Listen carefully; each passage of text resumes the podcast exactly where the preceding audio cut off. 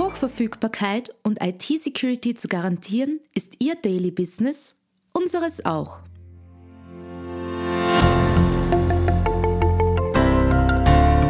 Im Antares Tech Talk, dem Podcast von IT-Profis für IT-Profis, beantworten unsere Experten und Partner die spannendsten Fragen rund um Netzwerk, IT-Sicherheit und Compliance und gewähren echte Insider-Einblicke.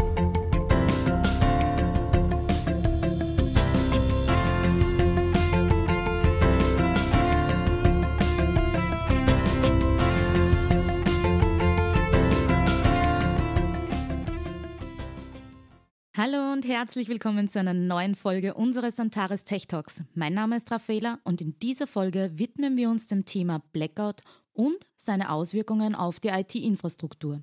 Ich freue mich sehr, heute gleich mit zwei Experten auf diesem Gebiet sprechen zu dürfen. Zu Gast heute bei uns Herbert Sauruck, der internationale Blackout- und Krisenvorsorgeexperte und unser Geschäftsführer Jürgen Kolb.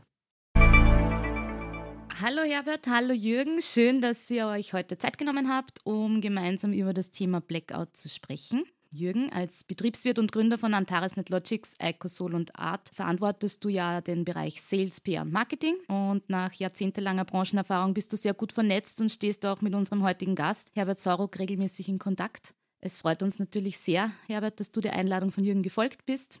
Und möchtest du dich bitte mit ein paar Worten bei unseren Hörerinnen und Hörern kurz vorstellen? Ja, hallo und vielen Dank für die Einladung. Herbert Sauruck, internationaler Blackout- und Krisenvorsorge-Experte und Präsident der Österreichischen Gesellschaft für Krisenvorsorge. Ich beschäftige mich eben seit über zehn Jahren mit dem Szenario eines möglichen europaweiten Strominfrastruktur- und Versorgungsausfalls und versuche da eben die Öffentlichkeit zu sensibilisieren. Danke für deine Vorstellung. Äh, schon 2018 hast du ja anlässlich der Eröffnung des Antares Security Operations Centers einen Vortrag zum Thema Blackout bei uns gehalten. Und äh, ja, seitdem haben wir nicht nur viel mehr Cyberangriffe, sondern auch eine Pandemie, Krieg in Europa und Lieferkettenprobleme durchzustehen. Steigen wir gleich direkt ins Thema ein. Äh, wo siehst du die größten Fehleranfälligkeiten im System? Im System, dass wir eigentlich diese Bedrohungen nicht wirklich rechtzeitig antizipieren, also vorwegnehmen und wahrnehmen. Uns fehlen die Frühwarnsysteme und dass wir halt weiterhin in vielen Bereichen glauben, das gibt es eh nicht. Ne? Und gerade die Pandemie hat gezeigt, wie schnell sich die Dinge ändern können. Äh, auch der Krieg äh, und die Begleiterscheinungen und auch beim Thema Blackout ist nach wie vor so die Einschätzung, ja, es ist eh sehr unwahrscheinlich und geringe Wahrscheinlichkeit und wir brauchen uns nicht wirklich damit auseinandersetzen, weil es besteht eh keine Gefahr. Und ich glaube, diese Blauäugigkeit sollte man schon langsam ablegen und wirklich ernsthaft damit beschäftigen, immer in der Hoffnung, dass wir das Ganze nie brauchen werden, weil das wäre wirklich äh, eine enorme Herausforderung, aber trotzdem gewisse Vorbereitungen, die relativ einfach möglich sind und auch für viele andere, auch lokale Ereignisse sehr hilfreich sind. Ja, danke schön. Ähm, dann möchte ich gleich die nächste Frage an dich stellen, Jürgen. Wie hat sich das äh, Blackout-Thema im Zusammenhang mit dem Security Operations Center entwickelt und äh, was können wir als Antares im Falle eines äh, Blackouts wirklich tun?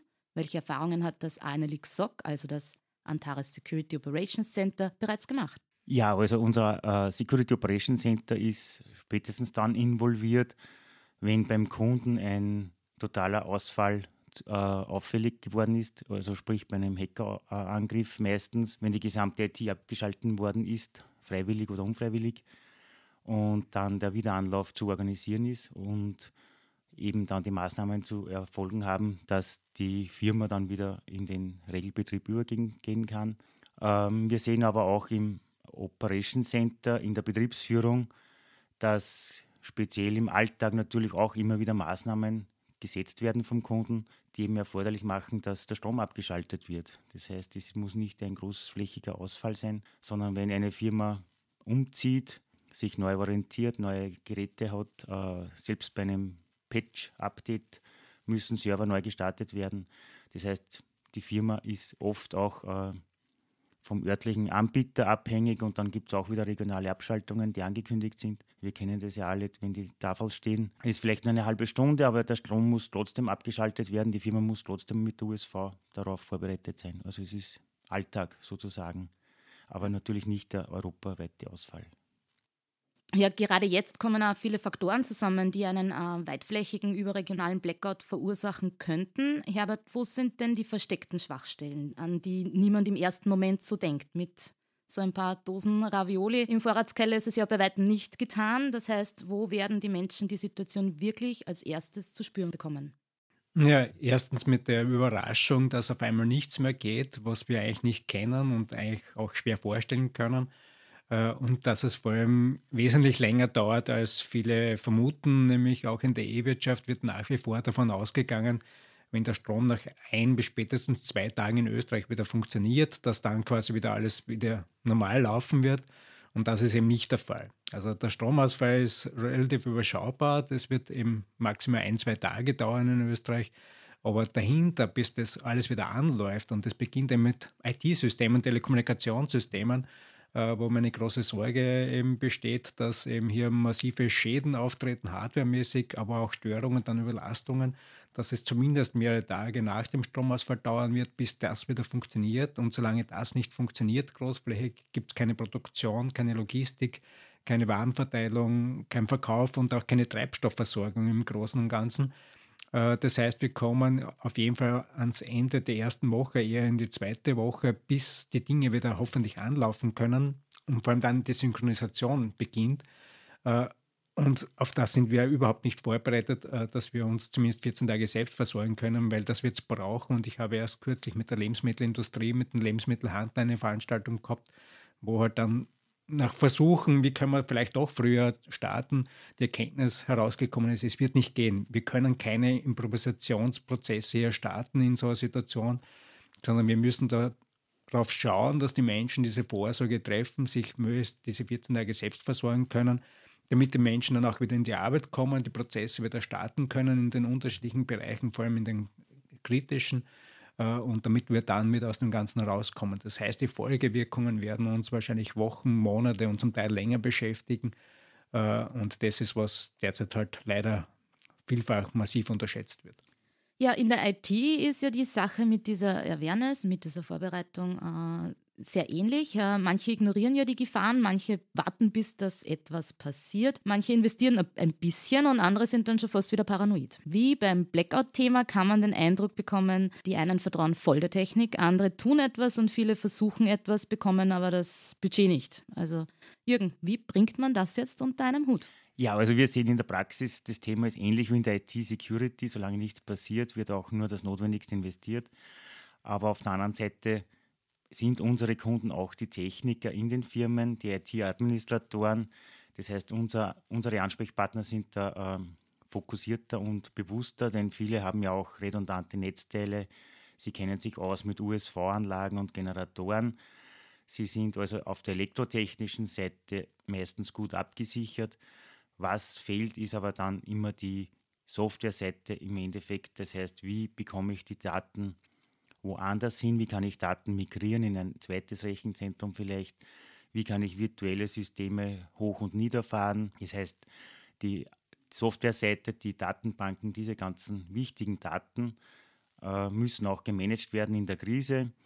Äh, oder auch zum Beispiel, wenn man jetzt äh, an Backup denkt, natürlich braucht man auch die Prozesse dahinter, dass die nicht mitverschlüsselt werden zum Beispiel. Das heißt, die Awareness ist in der Technik ist da, Manchmal fehlt das Budget. Es ist aber zunehmend besser, weil durch EU-Regelungen zum Beispiel, gerade bei der Cyberresilienz und diesen ganzen Themen, ist der Druck jetzt auch vom Gesetzgeber her schon größer geworden und das Bewusstsein auch von der Regierung ist öffentlich zumindest da, dass man da eben auch bei den Prozessen etwas tun muss, sprich ein Notfallhandbuch erstellen sollte und auch Compliance-Anforderungen erfüllen muss. Und da bekommen wir die Kunden dann ins Boot, weil die Geschäftsführung eben dann Compliance-Anforderungen erfüllen muss, von der rechtlichen Seite her, und eben dann auch zum Beispiel über das Thema äh, Cyberversicherungen, die hier höhere Ansprüche haben an die Business Continuity.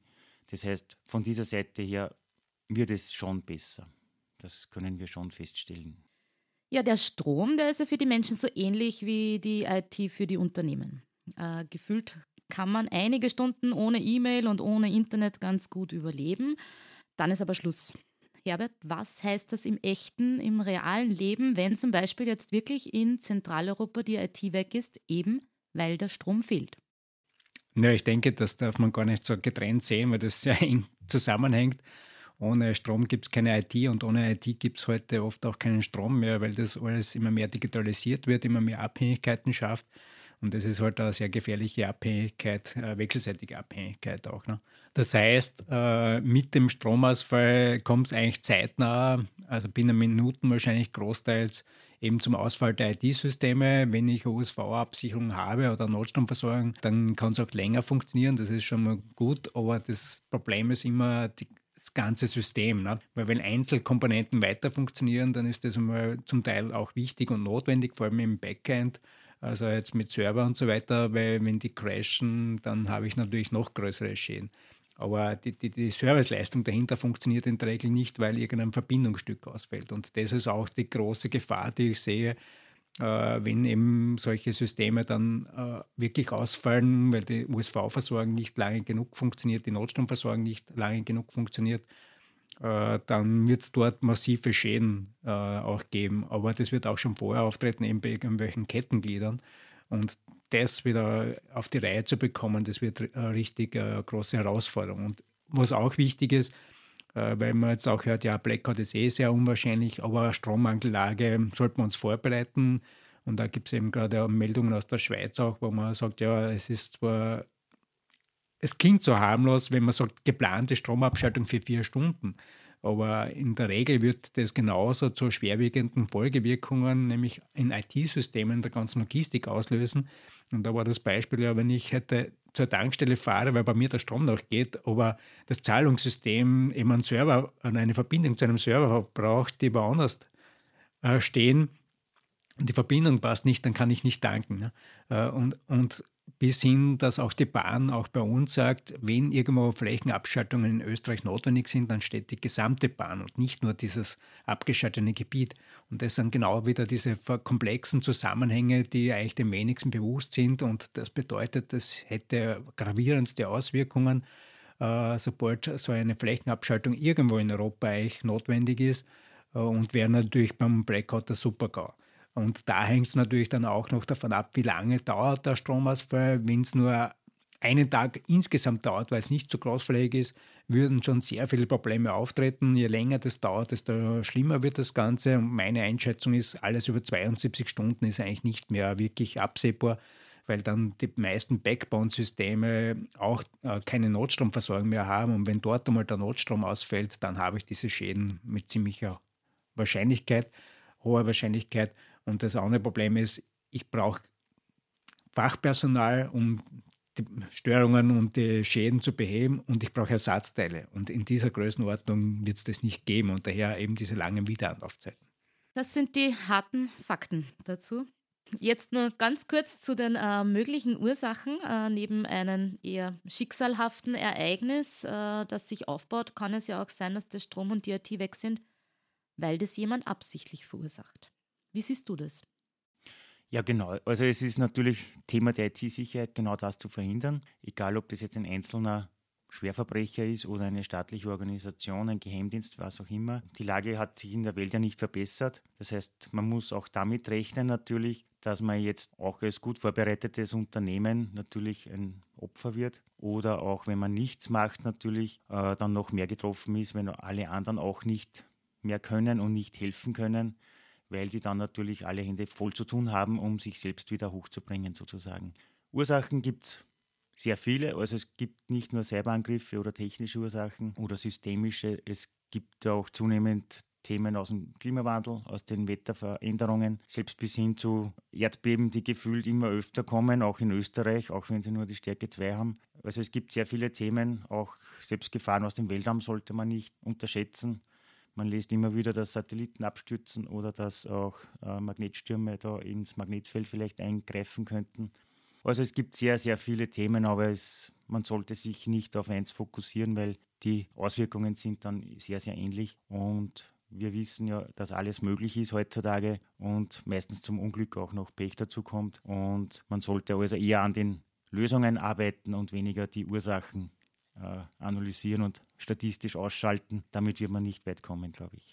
Ja, ich denke, dass da ganz wichtig ist, uh, unser Entweder-Oder-Denken auf die Seite zu schieben, sondern vielmehr auf sowohl als auch zu gehen.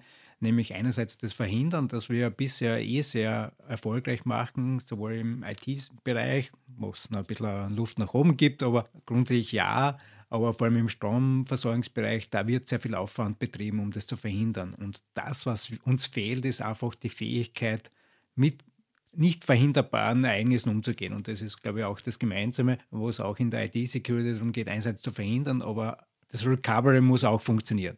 Weil es gibt eben keine hundertprozentige Sicherheit nirgends und das ist, was uns eigentlich derzeit massiv abgeht. Und in der E-Wirtschaft bereitet man sich sehr wohl auf den Widerstart und Neuanlauf vor. Aber gleichzeitig kommuniziert man ja, es ist ja quasi eh alles im Griff. Aber das passt eben nicht, nicht. Ja, die E-Wirtschaft macht ihre Hausaufgaben, aber das ist kein Stromversorgungsproblem, sondern ein Systemkollaps in allen anderen Bereichen und der müssen sich auch alle anderen Unternehmen, Organisationen, aber auch wir als Bevölkerung damit auseinandersetzen, um diese Basisvorsorge treffen, damit wir mit den Folgen bestmöglich umgehen können und vor allem diesen katastrophalen Ausblick möglichst weit nach hinten ausschirmen. Und das können wir derzeit nicht. Und äh, welche konkreten Vorsorgemaßnahmen oder welche Pläne sollten dann die, so öffentliche Einrichtungen und auch Unternehmen wirklich äh, vornehmen, angehen? Ja, es beginnt mit der Akzeptanz, dass sowas möglich ist. Und das heißt, wenn man hört unwahrscheinlich, dann ist nicht ausgeschlossen, sondern es ist halt bisher zum Glück nicht aufgetreten, aber es kann morgen passieren. Das ist so wie bei Cyberangriffen. Wenn es bisher nicht passiert ist, heißt das nicht, dass das morgen noch stimmt. Daher geht es dann darum, was könnte ich in dieser Situation dann brauchen, was muss ich tun, denn alles, was ich in, bei einem großflächigen Stromausfall nicht jetzt vorbereitet habe und auch nicht vor Ort verfügbar habe an Ressourcen, werde ich dann nicht haben, weil ich nicht im Gegensatz zu anderen Krisen zum Hörer greifen kann, jemand anrufen kann, eben einen Servicedienstleister, der dann kommt und mein Problem löst, den erreiche ich nicht mehr. Und es werden viele anrufen und ich, er wird nicht überall hinkommen können. Also muss ich das vor Ort äh, in der Lage sein, das Notwendigste zu machen. Und meine Erfahrung ist, man glaubt immer, man muss jetzt groß investieren. Das ist meistens nicht notwendig, sondern es geht vor allem um diese Prozesse wieder. Äh, wie schaut der Ablauf aus, wenn der Strom ausfällt und kurz danach auch die Telekommunikation? Sprich, ich brauche Offline-Pläne, wer muss was konkret tun, IT-Systeme wieder, wie lange habe ich USV-Zeit, wann muss ich die Systeme runterfahren, damit ich in keinen Crash komme, wo ich dann eine lange Wiederanlaufzeit hätte. Welche anderen Prozesse sind notwendig in der Produktion? Was muss ich tun, damit ich dann nachher, wenn das wieder anfängt zu funktionieren, möglichst rasch wieder starten kann? Äh, reicht es eben Dienstleister einfach runterfahren, zusperren und nach Hause gehen? Oder muss ich in der Produktion Anlagen ausfahren, damit die hygienisch dann in Ordnung sind, sonst keine Schäden auftreten, damit ich dann möglichst rasch wieder starten kann? Also es geht einfach um diese einfachen Abläufe und in dem meisten Fällen ist dann Schluss. Also mal auf jeden Fall, bis der Strom wieder da ist. Und auch wenn der Strom wieder da ist, kann ich in der Regel nichts tun, sondern ich muss warten, bis die Telekommunikationsversorgung wieder funktioniert. Das heißt, äh, mehrere Tage Minimum. Und erst dann macht es wieder Sinn, Leute reinzuholen, die Anlagen zu überprüfen, ist alles in Ordnung und wieder zu starten. Weil ohne Synchronisation macht eine Produktion oder sonst irgendwas sowieso keinen Sinn. Und ich glaube, das ist wichtig auch äh, bewusst zu machen grundsätzlich bei dem Ereignis, es besteht keine unmittelbare Gefahr in den meisten Fällen. Das heißt, keine Notwendigkeit, hektisch, uh, unüberlegt vorzugehen, sondern ich kann mir auch dann zusammensetzen, hoffentlich vorher überlegte Dinge nochmal durchgehen und sagen, so, das machen wir jetzt. Uh, dann schauen, dass die Mitarbeiter vor allem gut und sicher nach Hause kommen, was auch zum Teil eine Challenge ist. Und dann ist einmal Schluss. Und wenn dann die Telekommunikation und Strom natürlich vorher wieder funktionieren, äh, werde ich langsam anfangen, vor allem mit der Eigenüberprüfung, äh, die Mitarbeiter dann kontaktieren und sagen, wir können wieder anfangen. Hoffentlich können die Mitarbeiter kommen und haben nicht zu Hause noch ein größeres Problem. Äh, und dann muss man sowieso sehr flexibel das Ganze angehen, weil einfach sehr viele Unklarheiten da sind. Das geht dann bis hin zum Finanzsystem, wie die Geldströme, Zahlungsverkehr und wie es wieder anläuft, was natürlich alles massive Auswirkungen hat auf Gehalt, auf Zahlungsfähigkeit oder funktionierende Zahlungssysteme in den Supermärkten. Kann ich überhaupt was kaufen und so weiter. Also da ist einfach vieles offen. Aber ich glaube, es, zuerst geht es einfach darum, möglichst wenig Schäden beim Ereignis schon mal mitzunehmen und dann werden wir einfach improvisieren müssen. Bei Antares und Ecosol sind wir ja äh, ständig mit dem Thema Troubleshooting, Problemlösung und Notfallvorsorge beschäftigt. Die Wahrnehmung in der Öffentlichkeit äh, ist ja eigentlich genau umgekehrt. Kann man es jetzt übertreiben oder ist das Thema ja eigentlich noch viel umfassender? Ja, übertreiben, davon sind wir sehr weit entfernt. Also wir sehen gerade, dass die Awareness fürs Notfallhandbuch jetzt langsam steigt, wo eben die Daten drinnen sind, die Informationen drinnen sind, die dann weiterhelfen, wenn ich bei Null wieder anfangen muss, wo die Kontaktdaten drinnen sind, wo die Basisdaten und, und Basisinformationen des Betriebs, des IT-Betriebs äh, vorhanden sind. Also das ist einfach einmal die Basis für den Neustart sozusagen. Aber es ist natürlich so, dass äh, das Thema noch viel, viel weiter geht. Eben die Kommunikation mit den Mitarbeitern zum Beispiel gibt es auch Lösungen, aber ohne IT ist es natürlich schwierig, ohne Strom ist es schwierig. Äh, da muss man dann eben stillhalten und, und Pläne haben, äh, was wäre wenn spielen sozusagen, dass eben auch die Verunsicherung möglichst gering gehalten wird von den Mitarbeitern. Ich, ich betrachte das immer so, äh, dass die Notfallhandbücher und das Ganze eigentlich der Abschluss eines Prozesses sein muss. Ne? Weil manche neigen dazu, ja, ich lasse mir ein Handbuch erstellen oder nehme eins her und fülle einfach meine Daten aus und quasi ist erledigt.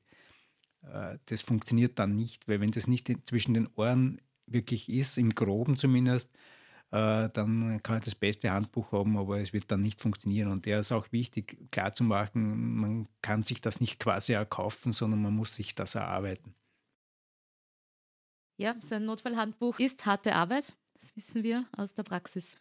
Äh, ich habe nur eine Abschlussfrage oder eigentlich zwei.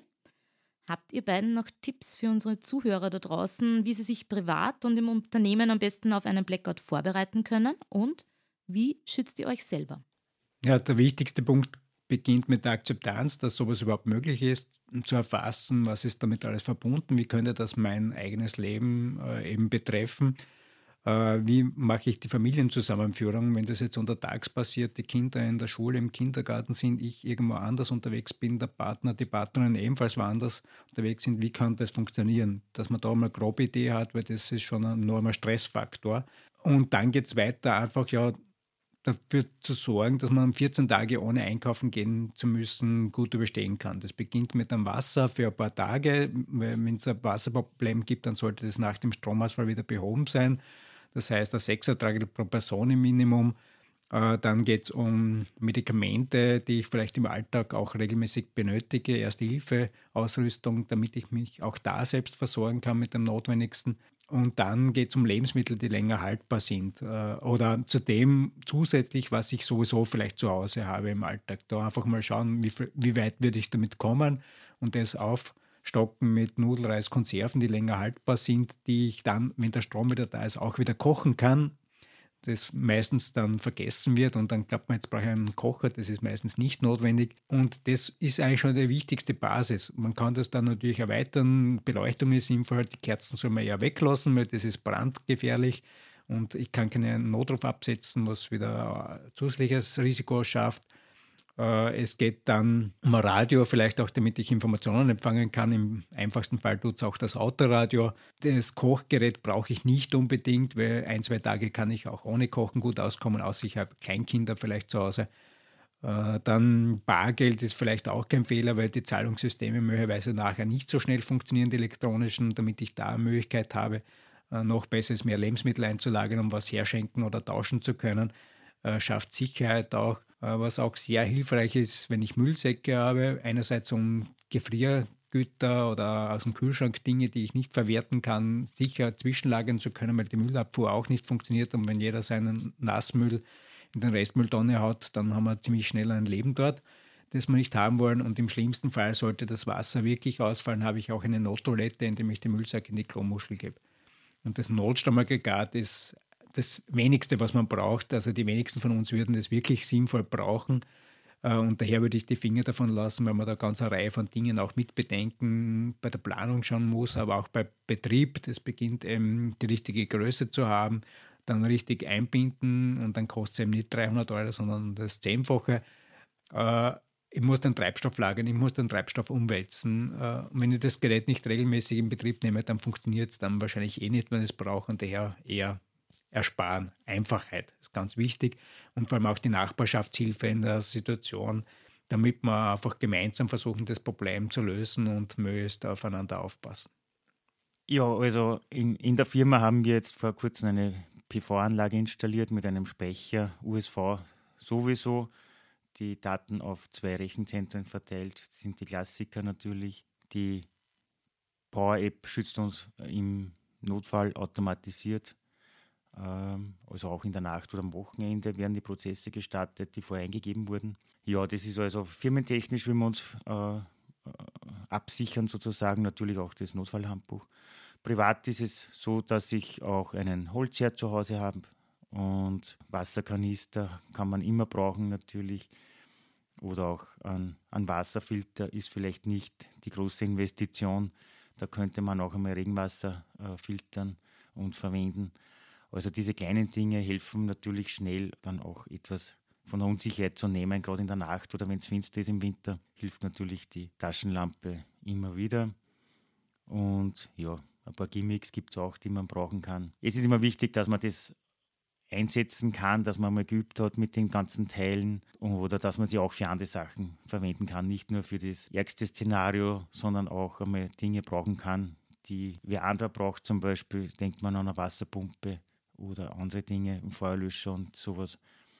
Also das sollte man zu Hause haben und das kann man immer brauchen und man kann im Notfall eben auch dem anderen helfen. Ja, Dankeschön an euch beiden. Danke, dass ihr euch die Zeit genommen habt und wirklich, es war sehr, sehr spannend, äh, in das Thema Blackout einzusteigen und die Auswirkungen auf das private Leben, aber auch auf die IT und die IT-Infrastruktur zu beleuchten. Das war's schon wieder für heute und ja, ich darf mich fürs Zuhören recht herzlich bedanken. Sind noch Fragen offen geblieben? Dann schreibt uns doch einfach eine Nachricht an podcast.netlogics.at und schaltet auch bei der nächsten Folge wieder ein, denn eines ist sicher, es geht spannend weiter. Bis dahin, bleibt sicher und bleibt gespannt. Bis zum nächsten Mal.